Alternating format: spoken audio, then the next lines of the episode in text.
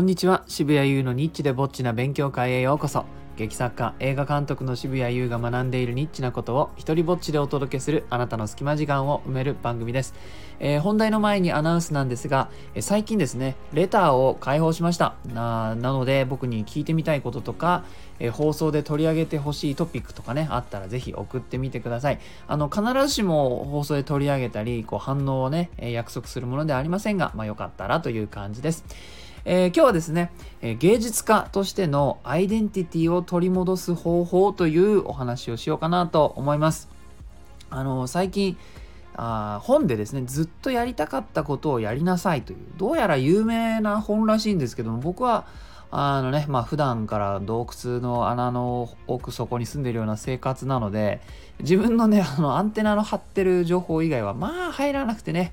あの、世間を知らないままきっとおじいさんになってしまうんじゃないだろうか、わしはっていう感じなんですけども、えー、そんな本を知りまして、これ長い間ベストセラーだそうですね。えー、それを今年の初めぐらいかな、えー、に読んで、で、その、どんな本かっていうと、まあ、そのタイトル通りではないんですね、案外ね。この日本のタイトルはずっとやりたかったことをやりなさいなんですが、もともとあの、英語の本で、えその英語の題名はね、uh, The Artist's Way っていうタイトルなんですね。まあ、芸術家の道みたいな意味でしょうかね。えー、で、どういうことかっていうと、まあ、どんな人間の中にもそのアーティストが潜んでいて、えー、そのアーティストを解放するためのいろいろなあの励ます言葉だったり、できるこうアクティビティだったりね、えー、そんなことが書かれている本なんです。で、それをやった結果、こんな風に変わった人たちがいるよって、まあ、例が出てたりとかね。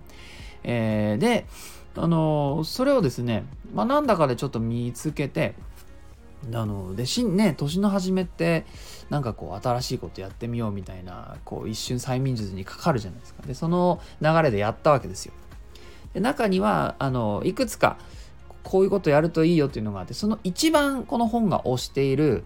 えー、モーニングノートというのがあるんですねこれは毎毎朝、えー、3ページ3ページ何でもいいからその頭の中にあることとか気になってることとかを書き出しなさいというそういう、まあ、エクササイズなんですね。で毎日3ページって結構大変だぞと。僕はそのねあの毎日、えー、毎日できないじゃないですか。僕なんかその脚本書いたりとかね結構書くことをやっている人間なんですがこれ毎日やるってしんどくてでいくら何でもいいったってねあの3ページってまあまあな量です。しかもそのちっちゃいノートじゃダメなのよ。どんなサイズの紙でもいいではなくあこれは少なくとも本の中ではあの A4 のねえノートっていうふうに言われていますただまあちょっと僕はそこは少しアレンジしてあの英語の A4 と日本語の A4 とではちょっと分量が違うなと思ってあ少しそれより一回り小さいノートでやってるんですがまあまあまあそれはさておきえー、とりあえず真に真に受けてやってみようと。そしたらね、あのー、3ページ、しかも最近手で書くってなかなか手書きってね、ちょっとしたメモももう iPhone とかで済むじゃないですか。だから手書きするっていうこと自体がもうかだいぶ新鮮で、やべえ、やべえ、高校生以来やってねえんじゃねえのみたいなね、え 感じでやっていくと、その、まあね、まあ手が痛くなってきますね。手の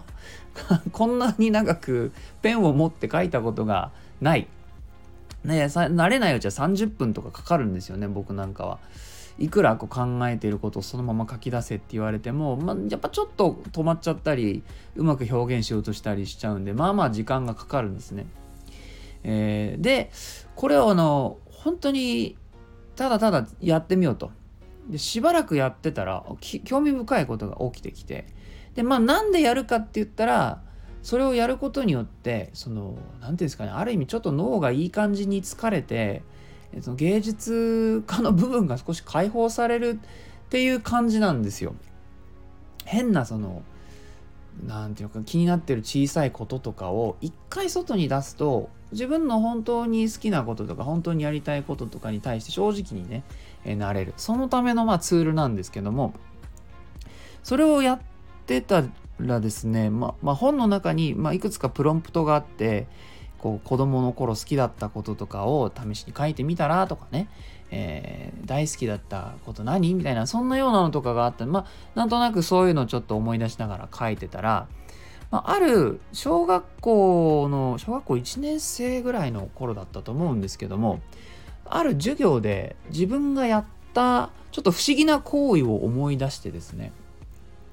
でそれについてちょっと広げてみたんですよそのノートの中で。まあ、何しろ3ページ書かなきゃいけないから よしじゃあちょっと今日はこれについて書いてみようとで何を思い出したかっていうと、えー、その小学校1年生の授業は音楽の授業だったと思うんですが、まあ、ただただクラシック音楽を、まあ、みんなで聴くっていうそういう授業だったんですね。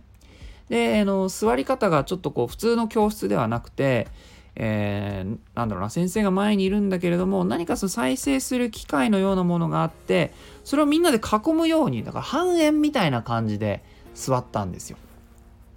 で曲がのちょっと鳴り始めてちょっとしばらくしたらあの聞いてるうちに僕が指揮者の真似をしたくなったんですねクラシック音楽だったからなのか。で椅子に座ったままなんとなくその衝動に身を任せてみたんですよ。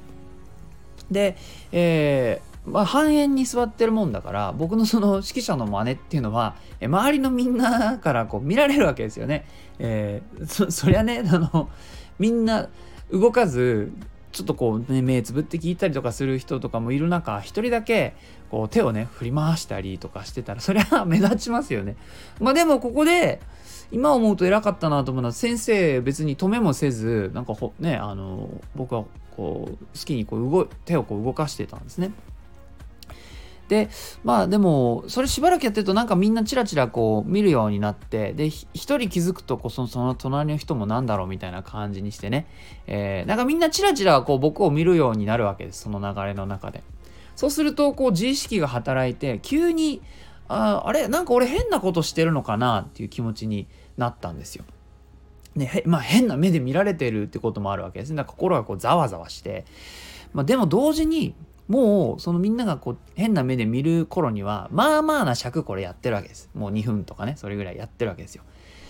だから笑われてるというかクスクスな反応が起きてるからといってやめるのも違うなみたいななんか謎の反骨精神がその時働いてこれですね自意識がバッキバキにあの働いている最中俺は最後までこの指揮者の真似をやり通したんですよ。クラシックってさこう一曲まあまあ長いのにこう最後までやったんですね。そしたらそしたら授業が終わってこうクラスを移動してる時とかに他の生徒にねあのあれ何やってたの？みたいな感じにやっぱりちょっとこうバカにした感じで言われたんですね。でも名前も覚えてないのにその人の顔とかその時の表情が今でも思い出せるんですよ。でそこで自然とあ指揮者に憧れるのってなんか恥ずかしいことなのかなっていうふうに心が覚えてしまったんですね。そんなこともあってか、まあ、どちらかといえばこれを恥ずかしい思い出というふうに僕はこうラベルを貼って心のね押し入れの奥の奥の方にまあ、いつの間にかしまってしまってで何かのきっかけに思い出してもその恥ずかしい気分になるか恥ずかしい気分になるのが嫌で、えー、その押し入れにこう押し戻すんですね。でそんなことを繰り返していたんですよ。ところがこのモーニングノートをやってる時にせっかくだからあのちゃんと思い出してみようっていうふうに思って心がそういうふうに動いてですね、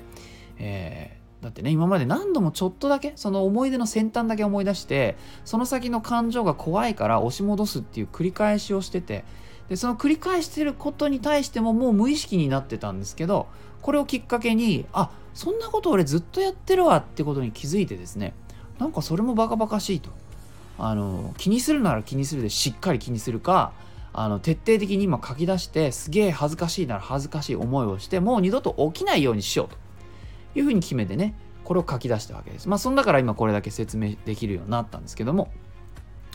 えー、で結局書き出してみたらまあ今話した通りなんかすごく恥ずかしがるほどのことでもないんですよね。でなんならこの出来事は僕の中心的なことを結構表してくれていたことが分かりました。小さい頃から僕は人を指揮することそして人を指揮することで一つの芸術一つの音楽まあねこの場合は指揮者だから音楽だけれども、えー、をかっこいいと思ったんですよねそういうふうに思っていたから多分憧れがあって、えー、真似をしたっていうことだと思うんですね。もうすごい前のことですからなんかその時のねぴったりの感情っていうのは、えー、ちょっと言語化は難しいんですけれどもそうだったんだと思うんですよ。で、えー、これをね書いたことによって芋づる式に似たような僕の芸術家としてのこうアイデンティティを攻撃って言ったら大げさですけどそれに対して自信が持てなくなるようなねエピソードを思い出して、まあ、一個一個今手に取ってね受容してるところなんです。でこれやってみるとどれもねなんか恥ずかしいことではない。むしろ自分が本当にその反応する自分の心が喜ぶことをやってみた結果たまたまなんかそこにいた人に変に移った。特に小さい 学校っていうのは何ていうのかみんな同じことをするのが求められる空間ですよね。だからそこでそうじゃないことをやるっていうのはまあまあまあな確率で笑われる対象になってしまうんですよね。だからそういう、えーと、僕の何でしょうね。小さい頃からあったのかもしれない。アーティスト的な動きをすると都度笑われてしまったものだから、えー、なんとなくこう自分はそれを押し殺してき、えー、たんだなっていうことに、まあ、今更ですね。43になって、えー、気づくと。えー、でこれでね分かることが、まあ、ちょっと皆さんにお伝えしたいことでもあるんですけれども恥ずかしいと思っていることほど、まあ、もしかしたらあなたが本当にやりたいことであなたが本当にやるべきことなのかもしれないなと思います。恥を感じやすかったり傷つきやすかったりするのはあなたにとってそれがとてもとても大事なことだからですよね。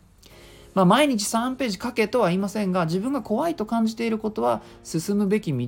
のヒントになるので、えー、書き出してみる価値はあるのかなというお話でした、えー、いいなと思ったらハートマークをタップしたりフォローしてください。よかったらあなたの番組や Twitter でこの放送を紹介してください、えー、このスタイフでも自由に使える使用許可上演料不要の一人芝居コレクションモノローグ集穴そして第2弾となる狭間は Amazon で好評発売中。また、え僕が主催する劇団牧羊犬第5回本公演狼少年立花の舞台映像は3月25日まで配信中です。では、渋谷優でした。